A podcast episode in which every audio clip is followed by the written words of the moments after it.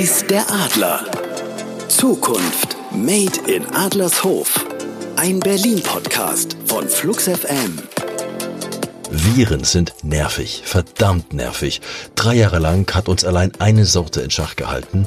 Los werden wir sie nicht. Sie sind allgegenwärtig. Über 11.000 Virenarten gibt es oder besser bekannte Virenarten. Allerdings geht die Wissenschaft aktuell davon aus, dass allein bei den Säugetieren noch mindestens 320.000 unentdeckte Virenarten aktiv sind. Händewaschen und Desinfektionsmittel sind die gängigsten Mittel im Alltag, ihre Ausbreitung vorzubeugen. Wir wollen uns ja aber immer die neuesten und innovativsten Wege anschauen, Wege mit Zukunftspotenzial. Eine Chance gegen Viren liegt da im Licht, denn auch UV-LED-Licht kann Viren beseitigen. Wie wäre es da mit einer Idee?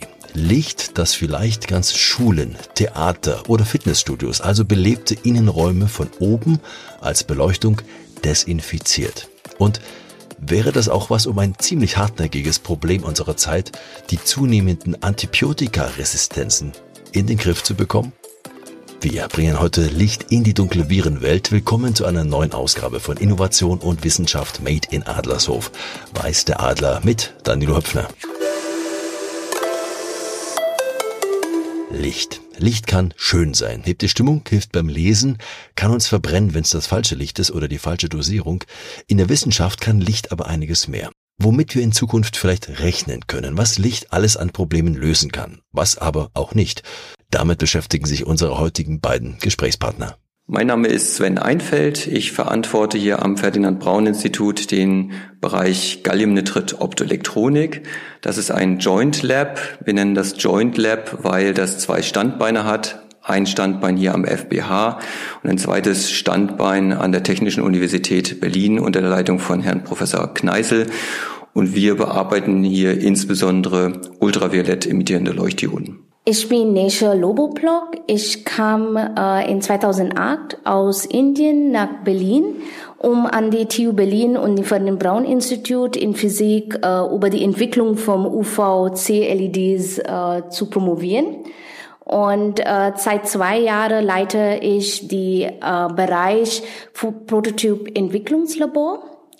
In diesem Bereich, äh, wir entwickeln äh, Plug-and-Play-Demonstratoren, dass wir benutzen kann, denn die Einsatz von die modernisierte Halbleiter Bauelementen in neuen Anwendungen zu testen. Herr Einfeld, Frau Lubo-Bloch, äh, ich kann mir im Internet Geräte bestellen. Die nennen sich zum Beispiel Power Desinfector, kosten unter 20 Euro und die versprechen eine Desinfektion, einen Sterilisierungsgrad von 99,99 Prozent für alle Oberflächen. Mal abgesehen, wie seriös das Ganze ist, aber ist es das, was Sie machen, nur in groß? Im Prinzip ja. Ähm, wir speziell arbeiten an auch ultraviolett emittierenden Bauelementen, Leuchtdioden äh, insbesondere. Äh, wir kümmern uns aber um sehr spezielle Leuchtdioden, nämlich solche, die eine sehr kurze Wellenlänge emittieren. Also wenn Sie heute solche Geräte zum Beispiel im Internet bestellen, dann ist typischerweise dort eine Leuchtdiode verbaut, die eine Emissionswellenlänge hat von vielleicht 270 Nanometern. Das ist den Spektralbereich nennen wir UVC. Man kennt UVA, UVB von der Sonne her. UVC ist noch etwas kurzwelliger. Und mit dieser Strahlung können sie Keime, zum Beispiel Bakterien, abtöten. Der Nachteil dieser Bauelemente oder dieser Strahlung ist, dass sie hautschädigend sein kann, wenn die Dosis zu hoch ist. Wir interessieren uns deswegen insbesondere für LEDs, die eine noch viel kurzwelligere Strahlung aussenden, so um die 230 Nanometer, weil äh, wir von den Medizinern gelernt haben, dass solche sehr kurzwellige Strahlung ebenso Keime abtöten kann, aber gleichzeitig die Haut potenziell wenig schädigt. Das Spektakuläre, was ja dahinter steht, ist, dass es das Potenzial hat, dass man ganze öffentliche Räume, also so Opernbälle, vielleicht ganze Fitnessstudios damit abdecken könnte. Wo ist denn da die Grenze? Also von welchen Räumlichkeiten sprechen wir denn hier? Geht es um die Volksoper oder geht es um möglicherweise ganze Stadien, die Sie damit bedecken könnten? Ja, ich kann sagen, dass äh, wir können die Keim töten äh, mit dieser UV-Strahlung und wir können das im Prinzip überall beleuchten. Aber da sind auch andere grundsätzliche Fragen, dass man überlegen muss. Wollen wir wirklich gar keine Keim oder Bakterien oder Virus überall haben? Wir brauchen auch ein bisschen unsere Immunität aufzubauen. Und darum kommt dann die Frage, wo wollen wir das wirklich ähm, benutzen, diese UV-Strahlung. Also kann man verstehen in Krankenhausen, wo man viele Keim hat und da sind auch ähm, kranke Leute da. Äh, wir haben auch sehr viele resistent Bakterien, das ist wirklich ein großes Problem in Krankenhausen. Es sind, glaube ich, jedes Jahr fast äh, 20.000 Leute sterben von solchen Krankheiten. Da würde man sagen, ja, es macht schon Sinn, wenn man äh, ständig desinfizieren kann. Äh, wenn man spricht über die ganze Stadt, das ist eine Frage, dass man überlegen muss, äh, wollen wir wirklich leben ohne diese Viren. Also was bedeutet das für unsere Immunitäten als Menschen, als Gesellschaft? Was Sie sagten, diese Antibiotikaresistenzen sind in der Tat ein großes gesellschaftliches Problem. Das steht ja auch dahinter, was man mit Ihrer Forschung mal eines Tages angehen könnte. Wie könnte man hier dieses Licht dafür zum Einsatz bringen? Na, wir denken momentan so in zwei bestimmte Richtungen. Ähm, die eine ist, äh, Wunden zu desinfizieren. Ähm, das ist zum Beispiel ein äh, Eindringkanal von multiresistenten Keimen in den Körper, wenn sie eine offene Wunde haben in einem Krankenhaus. Ähm, also eine Vision, die wir haben, ist LED-basierte UV-Strahler zu bauen, die als Lampen zum Beispiel im MOP zum Einsatz kommen, mit denen man eine offene Wunde bestrahlen kann und so während der OP oder bei einer chronischen Wunde, zum Beispiel die längere Zeit offen ist, äh, verhindert, dass sich dort Keime bilden und in den Körper eindringen. Das ist so eine Richtung. Die zweite Richtung ist, und das ist äh, nicht unsere Expertise, da erzähle ich auch nur wieder, was uns die Mediziner sagen, dass diese multiresistenten Keime äh, gewisse Habitate am Körper äh, bilden, die lokal schon sehr begrenzt sind, zum Beispiel in der Nase, im Rachenraum, im Ohr.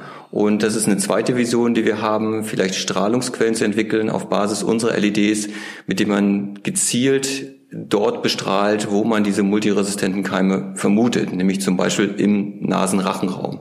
Und dafür bieten sich LEDs an, wie wir sie hier entwickeln, weil sie sind klein, sie sind kompakt, sie sind kalte Lichtquellen. Das heißt eigentlich ideal dafür geeignet, um zum Beispiel in den Körper eingeführt zu werden.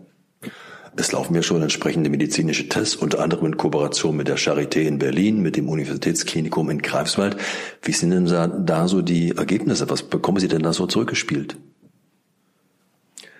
Ähm, wir arbeiten mit, äh, mit der Charité zusammen und wir arbeiten auch sehr intensiv mit der Universitätsmedizin Greifswald zusammen, richtig. Ähm, die Charité kümmert sich hauptsächlich darum, um die Wechselwirkung der Strahlung mit Haut. Und zwar verschiedenste Hauttypen, inklusive auch Schleimhaut. Sie schauen sich auch Augen an. Also welche Wechselwirkung gibt es da? Ähm, ist diese Strahlung wirklich sicher? Das heißt, schädigt sie nicht die Haut, nicht die Schleimhaut, nicht das Auge? Und die Kollegen in Greifswald schauen sich an, ähm, wie kann, also wie effizient ist diese Strahlung, um Keime abzutöten. Was wir bisher wissen von den Kollegen ist, ähm, dass diese Strahlung, diese sehr kurzwellige Strahlung relativ sicher ist. Ähm, die was diese Strahlung potenziell macht, was UV-Strahlung immer macht. Sie richtet DNA-Schäden an. Ähm, die Frage ist, ähm, wie groß sind die Schäden und ist die Haut in der Lage, diese selbst zu reparieren? Nach unseren und nach deren bisherigen Erfahrungen ist es so, dass diese Hautschäden sehr, sehr klein sind und ähm, eher so in der Größenordnung sind, das, was wir auch erfahren, wenn wir einige Minuten draußen zum Beispiel dem Sonnenlicht ausgesetzt sind. Das heißt, das, was eigentlich normal ist. Ähm, Gleichwohl muss man sagen, es gibt natürlich sehr viele verschiedene Hauttypen, ähm, verschiedene Menschen, verschiedene dunkle und helle Hauttypen und es gibt verschiedene, äh, auch verschiedene Hautareale am Körper, die alle unterschiedlich reagieren können. Das ist nach wie vor noch Gegenstand laufender Untersuchungen, um wirklich sicher sagen zu können, diese Strahlung ist sicher. Bisherige Untersuchungen deuten aber darauf hin. Genauso sehen wir auch oder sehen die Kollegen in, in Greifswald auch, ähm, äh, nachweislich, dass es eine gewisse Dosis erfordert, um Keime mit einer gewissen Wahrscheinlichkeit abzutöten, zum Beispiel 99 Prozent oder 99,99 Prozent. Das ist auch abhängig davon, in, welcher, in welchem Umgebungsmedium sich der Keim befindet. Also zum Beispiel geht es um ein Virus, was einfach auf einer nackten Oberfläche sitzt, geht es um ein Virus, was eingebettet ist, zum Beispiel in Schweiß oder so etwas, was auf der Haut immer wieder vorkommt. Das beeinflusst die entsprechende Dosis, die erforderlich ist. Aber auch da sind die bisherigen Ergebnisse so, dass wir sehen, dass ähm, eine gewisse Dosis existiert. Ich kann dann effizient solche Keime abtöten und diese Dosis, Strahlungsdosis scheint auch sicher zu sein für die Haut. Wenn Sie jetzt auch abschließend zu dem Ergebnis kommen, das ist vertretbar, die Dosis ist sicher, wie ist denn der weitere Prozess, dass diese Gerätschaften dann tatsächlich auch zur Anwendung kommen, also auch im kommerziellen Betrieb? Also der erste Schritt ist, was wir machen jetzt gerade, diese Untersuchung und äh, verschiedene Hauttypen und auch mit äh, verschiedenen Umgebung von dem Virus. Die zweite Schritt würde dann sein, wirklich auf äh, Menschen das zu testen. Das, für das brauchen wir diese MDR oder die Medical Device Regulation so aufpassen, so ein Gerät bauen. Und dann, dass diese Testen muss dann gemacht werden. Äh, in Prinzip solche Forschung ist schon sehr teuer und meistens dann ist das auch dann gemacht zusammen mit einer Firma, das denn das übernehmen will, diese ganze Konzept. Und äh, denn man baut äh, mehrere Testen machen und dann muss die Geräte auch so gebaut, dass man alle Sicherheit hat, dass man äh, nicht andere Sachen strahlt, zum Beispiel, oder dass man wirklich die Dose kontrollieren kann, weil wenn das zu hoch die Dose ist, dann kann man doch irgendwelche Hautschädigungen machen. Und darum ist es wirklich wichtig, dass die Sicherheitsaspekte sind dann eingebaut in so ein System. Und darum ist das denn wirklich den Entwicklungsprozess und dem Geräte, das wirklich zu, äh, sicherzustellen, dass man benutzen kann in normales Leben. Darüber hinaus muss man vielleicht auch noch erwähnen, wenn Sie also auf Basis dieser LEDs Bestrahlungssysteme bauen wollen und die unter gewissen, also als Standardbeleuchtungsmittel, wo auch immer einsetzen wollen, dann brauchen Sie Bauelemente, die ähm, gewissen Anforderungen genügen. Das heißt, Sie wollen eigentlich eine, eine LED haben, die sehr effizient ist. Sie wollen eine LED haben, die sehr lange hält. Und das beschäftigt uns momentan sehr. Ähm, diese LEDs, äh, von denen wir gesprochen haben, sind momentan noch nicht vergleichbar zu denen, die Sie heute zum Beispiel in Beleuchtungssystemen, in weißen Beleuchtungssystemen äh, für Räumen finden. Äh, die Effizienz ist deutlich geringer und auch die Haltbarkeit im Betrieb dieser LEDs ist geringer. Das heißt, wir kümmern uns insbesondere am Institut auch darum, die Effizienz dieser Bauelemente zu verbessern. Das heißt, mehr Licht pro umgesetzte elektrische Leistung aus den Bauelementen rauszuhören, plus dass sie Tausende oder Zehntausende von Stunden im Betrieb auch durchhalten. Das ist, was sie brauchen, weil sie wollen natürlich nicht ein Beleuchtungssystem haben, was sie dann alle, was ich paar hundert Stunden zum Beispiel austauschen müssen oder warten müssen. Das ist natürlich eine unglaublich interessante gesellschaftliche Debatte, die auch dahinter steht, die auch nochmal viele Diskussionen auslösen kann. Also zum Beispiel, wenn jetzt ein Betreiber von, von öffentlichen Einrichtungen sagt, ich möchte das gern kommerziell zur Anwendung bringen, zum, zum Schutz, ähm, Wessen Aufgabe ist das dann darüber zu bestimmen, ob ein Krankenhaus oder ob ein Kinobetreiber das benutzen darf? Gibt es da Anweisungen dann vom Gesundheitsministerium? Ich meine, wir haben gelernt in der Pandemie, viele Menschen weigern sich teilweise auch äh, Anwendungen von, von Desinfektionsmitteln auf der Hand, war auch schon ein großes Thema. Also ist ja nicht ein großes Potenzial auch zur gesellschaftlichen Spaltung wieder da dahinter? Frage an Sie beide. Also es ist wirklich abhängig, wo man äh, solche Geräte benutzen wollen. Also wie wir haben gesagt, also für uns die erste Thema ist wirklich in Krankenhausen für Wunder. Und das geht äh, denn mehr in den Medizinbereich. Also wenn das, äh, das würde dann ein medizinische Geräte sein und nicht für die ganze Publikum. Und da sind die äh, Mediziner viel mehr offen, weil die suchen eine Lösung. Wir sehen alle, das ist ein großes Problem mit dieser Übermaß Benutzung von Antibiotika, dass wir wirklich ein Problem haben. Also nicht nur in Menschen, aber auch in ähm, Maßen Tieren. Unterhaltung. Das ist auch ein großes Problem, die Antibiotika. Und darum, wir suchen eine andere Methoden, wie wir können diese Bakterien denn töten. Und darum sind da die Mediziner und auch äh, viele Bereiche sehr offen für so eine Geräte. Und da glaube ich, würde das nicht ein großer Debatt sein, wenn wir das äh, zeigen kann. Das ist möglich zu tun. Das ist, ist sicher und auch es ist kosteffektiv. Wie gesagt, äh, diese ganze Effizienz von dem LED muss hoch genug, dass man wirklich kosteffektiv so ein Gerät machen kann. Dann glaube ich, äh, das würde die Leute sehr offen sein, das zu benutzen. Die zweite Frage ist denn wirklich für die Publikum ein so offener Raum.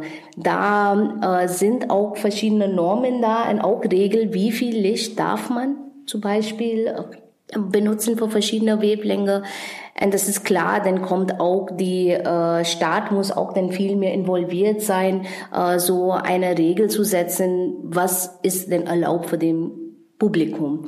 Und äh, Klar, sind, äh, wir können auch viele Ergebnisse äh, benutzen, aber ich glaube, die Leute werden das auch nicht sofort mitkriegen, weil das ist auch teilweise drin, in Geräte drin oder in die äh, Zimmer oben. Das ist nicht direkt mit den Leuten in Kontakt. Also das ist schon was anderes, als eine Maske anzusetzen oder jemand zu sagen, ja, du musst eine Maske ansetzen. Das würde wirklich zum Beispiel in einem Bus ganz oben äh, sein und äh, man kriegt das einfach gar nicht mit. Das ist einfach wie normale Licht an. Mm, ja, also unsere Strategie ist es erstmal ganz gezielt, gewisse Problemfelder zu adressieren und nicht darüber nachzudenken, ich beleuchte Riesenräumlichkeiten einfach unreflektiert mit, mit irgendwelchem Licht, welcher Art auch immer. Ähm, wir schauen zuerst in die Bereiche, wo momentan wirklich extremer Leidensdruck besteht. Und das sind zum Beispiel die von Frau Loboploch erwähnten multiresistenten Keime im Krankenhaus wo die Mediziner uns sagen, dass händeringend eigentlich nach Lösungskonzepten gesucht wird. Und wenn man dort zum Beispiel sehr lokal Wunden bestrahlen kann oder sehr lokal zum Beispiel Nasenrachenräume bestrahlen kann, von denen man weiß, das sind eigentlich die relevanten äh, Problemfelder in einem Krankenhaus und dort Lösungen schaffen kann, dann sind wir schon einen Riesenschritt weiter. Ich glaube, diese Vision, man pflastert ganze Deckenbereiche mit solchen Strahlungsquellen, ähm, ist eine ganz andere Dimension, die sicherlich sehr viele Debatten erfordern wird. Jetzt geht es erstmal darum, das zu adressieren, was wirklich ein Problemfeld ist. Und da gibt es sehr viele unterschiedliche Kulturen, wie man sich diesem Problemfeld nähert. Ähm, in, auf anderen Kontinenten ist man da vielleicht offener, bei uns ist man ein bisschen reservierter. Beide Herangehensweise haben Vor- und Nachteile. Aber wir sind erstmal der Meinung, wir versuchen erstmal das zu adressieren, wo wirklich wir ein ganz konkretes Problem sehen, wo es auch keine wirklichen guten Alternativen gibt. Bei diesen multiresistenten Keimen ähm, gibt es eigentlich außer solchen physikalischen Methoden, wie es zum Beispiel die UV-Strahlung ist, keine wirklichen Hoffnungsschimmer, das irgendwann in den Griff zu bekommen. Dr. Nesha Lobo-Ploch und Sven Einfeld waren das vom Ferdinand Braun Institut Leibniz Institut für Höchstfrequenztechnik über den Nutzen von Licht in der Wissenschaft und welche gesellschaftlichen Debatten daraus entstehen. Fakten, Fakten, Fakten und äh, Fakten. Adlershof steht wie kein zweiter Berliner Stadtteil für Forschung und Wissenschaft. Wer mehr darüber wissen möchte, kann das auch in Ausstellungen tun.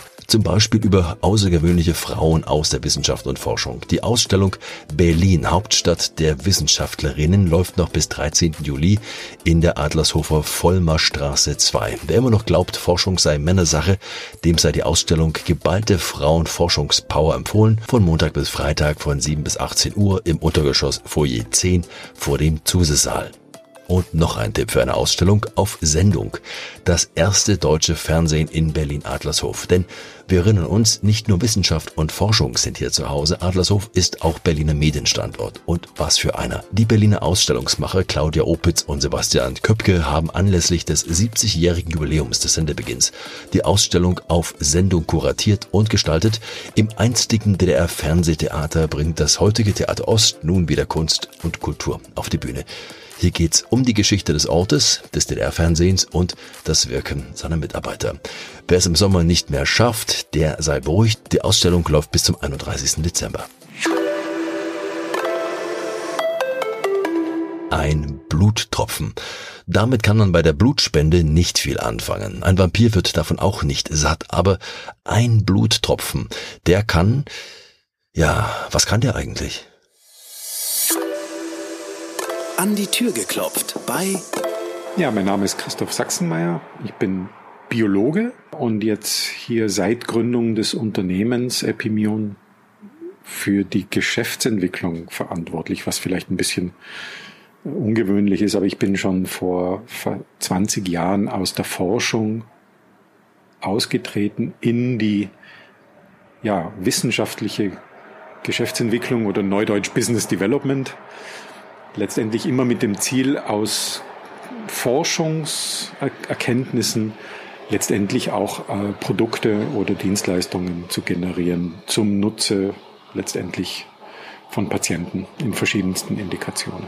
Herr Sachsmal, wir sind heute bei Ihnen, da Sie Ihre Firma ein Modell entwickelt haben, das äußerst schonend mit einer unserer wichtigsten Ressourcen umgeht, dem Blut nämlich.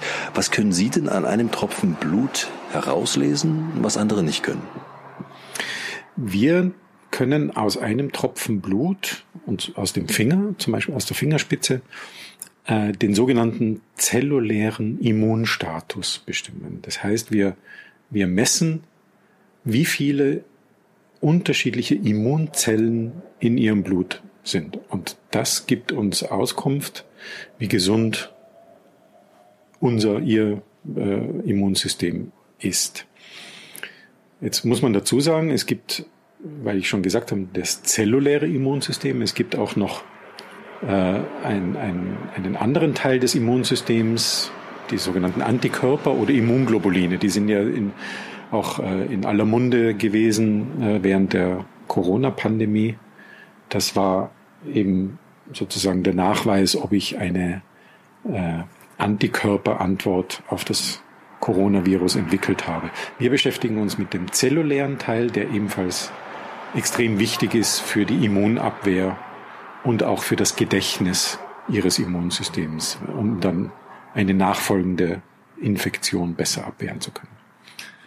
Da gibt es ja viele Menschen, die wissen, dass sie ein schwaches Immunsystem haben. Viele von denen, die nehmen dann einfach mal eine heiße Zitrone mehr dazu. Aber klingt ja recht banal, darum geht's ja nicht. Denn im Hintergrund steht ja doch einiges, wie auch der Verlauf von schweren Krankheiten sein kann. Krebs, HIV, chronische Entzündungen etc. Was können Sie denn da noch alles ablesen, was der Patient mit einem schwachen Immunsystem über seinen Status wissen sollte? Also zu Ihrem ersten Statement, ja, es gibt Menschen, die das wissen, aber es gibt sehr viele Menschen, die nicht wissen, dass sie eigentlich ein schwaches Immunsystem haben, weil sich das in ganz unterschiedlichen ähm, äh, Krankheitsbildern manifestieren kann. Und dadurch, dass die so unterschiedlich sind, das können äh, Verdauungsprobleme sein, das kann äh, Fatigue, Chronic Fatigue sein, das kann Infektionsanfälligkeit sein, Autoimmunerkrankungen oder auch ja Krebs. Vielen dieser Erkrankungen kann ein schwaches oder gestörtes Immunsystem zugrunde liegen. Und unser Test, Test kann oder unsere Tests können helfen, solche Störungen des Immunsystems früher zu erkennen, weil in der, im Augenblick ist es so, dass eben viele Menschen zwar sich nicht gut fühlen, aber keine Diagnose bekommen, dass das Immunsystem betroffen ist.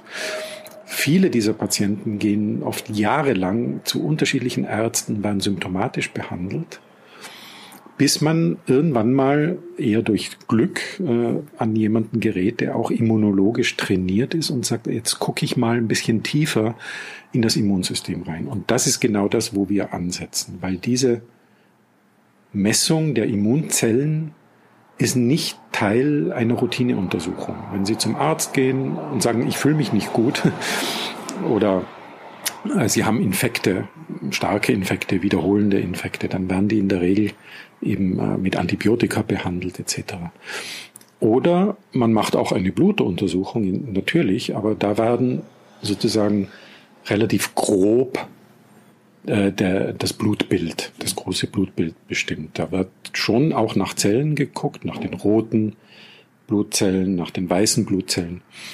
Aber man geht nicht tiefer rein. Und das ist genau das, was wir machen. Wir nehmen zum Beispiel die, die weißen Blutzellen und untersuchen dann die ganzen unterschiedlichen Zelltypen, die man kennt. Waren jetzt auch über die, im Zuge der Pandemie in aller Munde die sogenannten T-Zellen, die für die direkte Immunantwort verantwortlich sind, oder die B-Zellen, die die Antikörper produzieren. Das ist eine tiefergehende Untersuchung, die man heute machen könnte, indem sie eine, eine Blutprobe aus dem Arm oder aus, also aus der Vene abgeben und diese ins Labor geht. Diese Methode gibt's, wird aber in der Praxis erst relativ spät angesetzt. Und unsere Tests liefern die gleiche Information, eben aus einem Peaks. Sie könnten das, Sie können das zu Hause machen oder beim Arzt oder vielleicht auch mal in der Apotheke, wenn wir äh, da reinkommen. Und äh, können so früher schon mal so einen tieferen Blick in das Immunsystem werfen. Das heißt, wenn ich das richtig verstehe, Sie haben schon den Anspruch, dass Sie mit Ihren Produkten auch für den Endverbraucher zugänglich sind, also Apotheken, Drogeriemärkten, dass sie dort verfügbar sein werden zum Selbsttest. Ja, absolut. Wir verfolgen verschiedene Geschäftsmodelle und das sogenannte Direct-to-Consumer-Geschäft äh, ist, ist ein ganz wichtiger Baustein, weil wir auch glauben und weil wir es auch jetzt in den letzten zwei, drei Jahren gesehen haben, dass es, dass es einen Bedarf und auch ein Bedürfnis gibt, selber sich um seine Gesundheit zu kümmern. Wir schauen uns aber noch einen anderen Punkt an. Sie haben ja auch mit Ihrem Unternehmen ein Verfahren entwickelt, um bei Neugeborenen angeborene Immundefekte zu ermitteln. Mal heruntergebrochen, wie, wie, wie, wie funktioniert das? Sind das alles Verfahren, die bereits im Einsatz sind oder ist das hier noch in der Entwicklung? Also die, das Produkt ist entwickelt und auf dem europäischen Markt verfügbar, indem wir diese äh, notwendige CE-Markierung äh, erlangt haben, um eben das als diagnostischen Test anbieten zu dürfen. Einige Labore testen unsere Produkte im Neugeborenen-Screening bereits, aber es ist noch nicht in der sozusagen in der Routineanwendung. Aber das Produkt ist verfügbar, kann von jedem Labor erworben werden und dort zum Einsatz kommen. Ihre Produkte, wenn ich es richtig verstanden habe, mit Ihren Informationen im Netz basieren ja auf Trockenblut. Können Sie das auch mal kurz erklären? Also wie kann ich mir das vorstellen? Trockenblut, das klingt erstmal nach toten, abgestorbenen Substanzen, wo gar nicht mehr viel zu holen ist. Ich scheine mich zu täuschen. Ja und nein. Äh, Sie haben recht. Äh, wenn das Blut mal getrocknet ist, da geht, einig, geht viel dabei kaputt. Und das ist genau der Grund, warum wir für viele äh, Untersuchungen frisches Blut brauchen. Und dafür gibt es ja eine ausgefeilte Logistik. Wenn Sie beim Arzt oder sonst irgendwo Ihre Blutprobe abgeben, dann muss eben gesichert sein, dass da innerhalb äh, von wenigen Stunden diese Blutprobe ins Labor kommt. Und dafür gibt es bei uns und in anderen gut entwickelten Ländern eine sehr gute Logistik. Trockenblut wird immer attraktiver, äh, vor allem in Ländern, wo eben eine Frischblutlogistik nicht so einfach ist. Deswegen sind wir auch äh, weltweit auch in Ländern tätig, wo es nicht so ein gutes äh, Netzwerk gibt. In Südamerika, jetzt waren wir gerade in Afrika oder beginnen in Afrika, in Indien, in Südostasien. So, um auf Ihre Frage zurückzukommen. Ja, das Blut wird dabei getrocknet auf, auf ein ganz einfaches Stück Filterpapier. Das hat den Vorteil, dass es dann bei, dass es dann eigentlich stabil ist es gehen zwar einige Parameter verloren, die wir aber nicht brauchen, weil unsere Tests äh, basieren auf der DNA, die in diesen Blutzellen drin ist. Und DNA oder DNS auf Deutsch äh, ist ja unser Erbgut und das ist sehr stabil. Das ist äh, eigentlich ein super stabiles Molekül. Da können dann drumherum die Zellen ruhig absterben, solange wir von diesem Filterpapier die DNS wieder runterkriegen, dann können wir die analysieren. Und das ist der ganz große Vorteil. Das heißt, wir sind nicht darauf angewiesen, eine, eine intakte, frische Blutprobe zu haben, sondern wir können die Zellen ruhig kaputt werden lassen äh, und holen uns dann nur die DNS wieder raus. Und dadurch können wir so eine Trockenblutprobe einfach im Briefumschlag um die Welt schicken. Äh, wir würden es hier in Deutschland nicht machen, weil wir das nächste Labor ums Eck haben, aber in anderen Ländern dieser Welt ist es nicht so einfach. Christoph Sachsenmeier, Vice President Business Development bei der App Immune GmbH war das. Was sonst noch los ist in Adlershof, erfahrt ihr auf adlershof.de. Dort gibt es auch die Veranstaltungshinweise nochmal zum Nachlesen. Und in die Labore von Adlershof schauen wir wieder im nächsten Monat. Hier bei Weiß der Adler. Danke fürs Dabeisein. Heute sagt Danilo Höpfner. Weiß der Adler. Zukunft Made in Adlershof. Ein Berlin-Podcast von Flux FM. Freundlich unterstützt von der Vista Management GmbH. Weitere Infos und Episoden auf fluxfm.de.